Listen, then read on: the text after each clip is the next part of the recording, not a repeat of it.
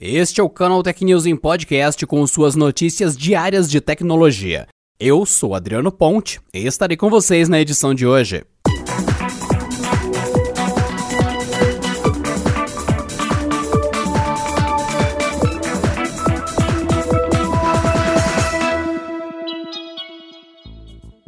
Criadora do mega popular game Fortnite, a Epic teve o jogo banido das lojas de aplicativos da App Store e o Google Play.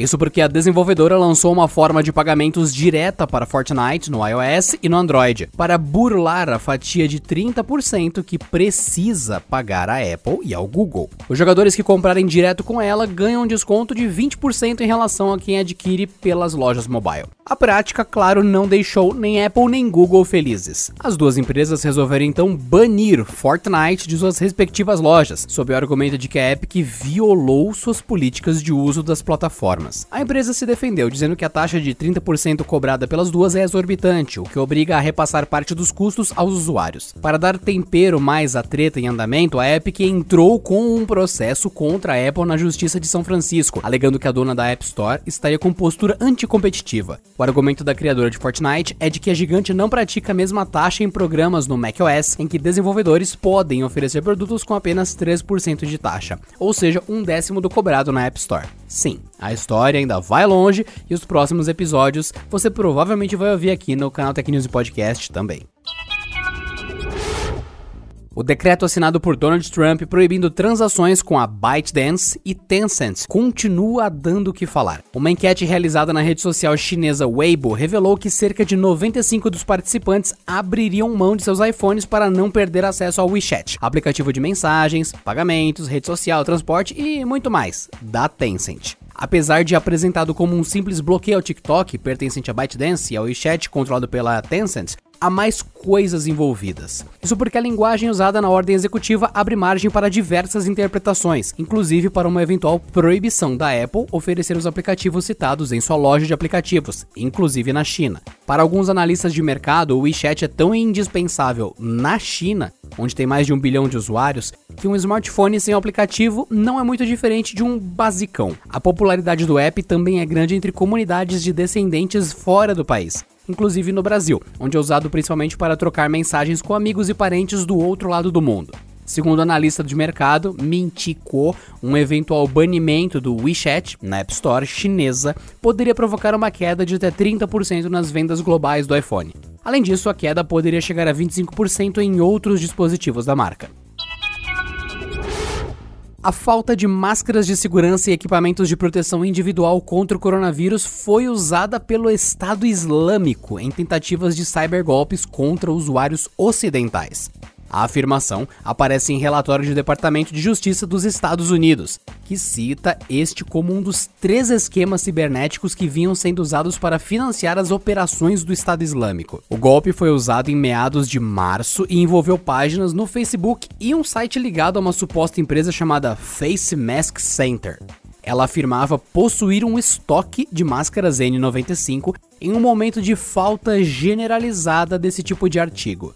No entanto, claro, esses produtos não existiam. Tudo não passava de um esquema para roubar informações financeiras e levar vítimas a transferirem dinheiro para a suposta empresa. Foi a negociação com um americano, porém, que chamou a atenção do FBI. O indivíduo não identificado trabalha com o fornecimento de equipamentos de proteção individual e teria conversado com os golpistas para a compra de um lote de máscaras a preços inclusive abaixo do mercado em um momento de escassez. Todo o esquema seria de autoria de Murat Kakar, indivíduo que é apontado pelo governo americano como um facilitador de operações cibernéticas do Estado Islâmico. Como parte da investigação, o governo americano assumiu o controle do site do Face Mask Center e de quatro páginas no Facebook que eram usadas para divulgar os artigos da falsa loja. No entanto, não se sabe se ou quanto a operação fraudulenta conseguiu acumular antes de ser descoberta. Na iminência de ter suas operações de varejo vendidas para o consórcio formado pela Claro, Vivo e TIM, a Oi segue dando prejuízo. Na divulgação de seus resultados referentes ao segundo trimestre de 2020, a operadora registrou um prejuízo líquido de 3,4 bilhões de reais.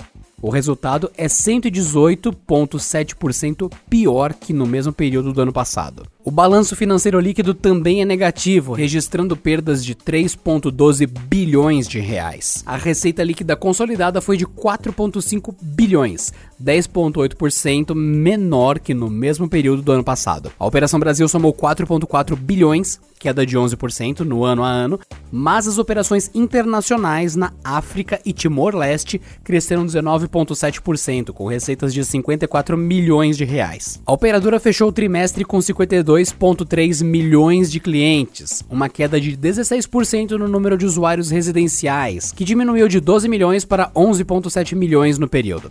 Os consumidores de TV DTH também caíram para 1,2 milhão, 20% a menos se comparado com o segundo trimestre do ano passado. Na telefonia móvel, a Oi apresentou crescimento no segmento de pós-pagos, com 9,7 milhões de usuários, uma alta de 8,5% e queda de 7,3% nos pré-pagos. A Oi ainda atualizou a proposta de aditamento do plano de recuperação. Além disso, Fica estabelecido que a recuperação judicial será encerrada em 30 de maio de 2022. A ZX Ventures, hub de inovação e growth da Ambev, e que já mentorou e-commerces de sucesso como Zé Delivery e Empório da Cerveja, anunciou a abertura do seu programa de estágio 2021. Os interessados já podem realizar as inscrições no site oficial do programa e as inscrições vão até 4 de setembro. Entre os atrativos oferecidos pelo programa estão mentoria durante todo o período, rotação em até quatro áreas da empresa, alta capacitação, treinamento e oportunidade de liderar projetos. São 15 vagas no seu escritório em São Paulo e outras três em cada uma das suas cervejarias, em Ribeirão Preto, Colorado, Petrópolis, Boêmia e Belo Horizonte, Vals. Para participar é necessário estar cursando os dois últimos anos de um curso de graduação, bacharelado, com previsão de formação entre junho de 2021 e dezembro de 2022. São aceitas todas as áreas do saber, desde marketing e suprimento até produção e financeiro, uma vez que há vagas tanto para o escritório como a fábrica. Uma curiosidade é que a ZX não pede currículo, não faz testes de inglês e lógica e conduz toda a seleção de forma online. A empresa afirma ainda que o valor da bolsa auxílio é compatível com o mercado e o profissional ainda contará com vale transporte, vale alimentação, seguro de vida e flexibilidade para home office. E para você que está acompanhando aqui o Canal Tech News Podcast, não se esqueça, o Canal Tech está concorrendo ao Prêmio Influenciadores Digitais de 2020. Um muito obrigado a vocês que deram a vitória pra gente no prêmio de 2018 e no de 2019. E agora, para essa terceira vez, primeiramente, muito obrigado pelas edições anteriores e pedimos mais uma vez a força de vocês que ouvem aqui o Canal Tech. É só vocês acessarem prêmioinfluenciadores.com.br e votar no Canal Tech na categoria Tecnologia Digital. Bora, Canal Techers! E por hoje é só, pessoal. Nos vemos na próxima sexta-feira em mais uma edição do Canal Tecnologia Podcast. Bom descanso e até lá. Este episódio contou com o roteiro de Rui Maciel, edição de Gustavo Roque e editoria-chefe de Camila Rinaldi.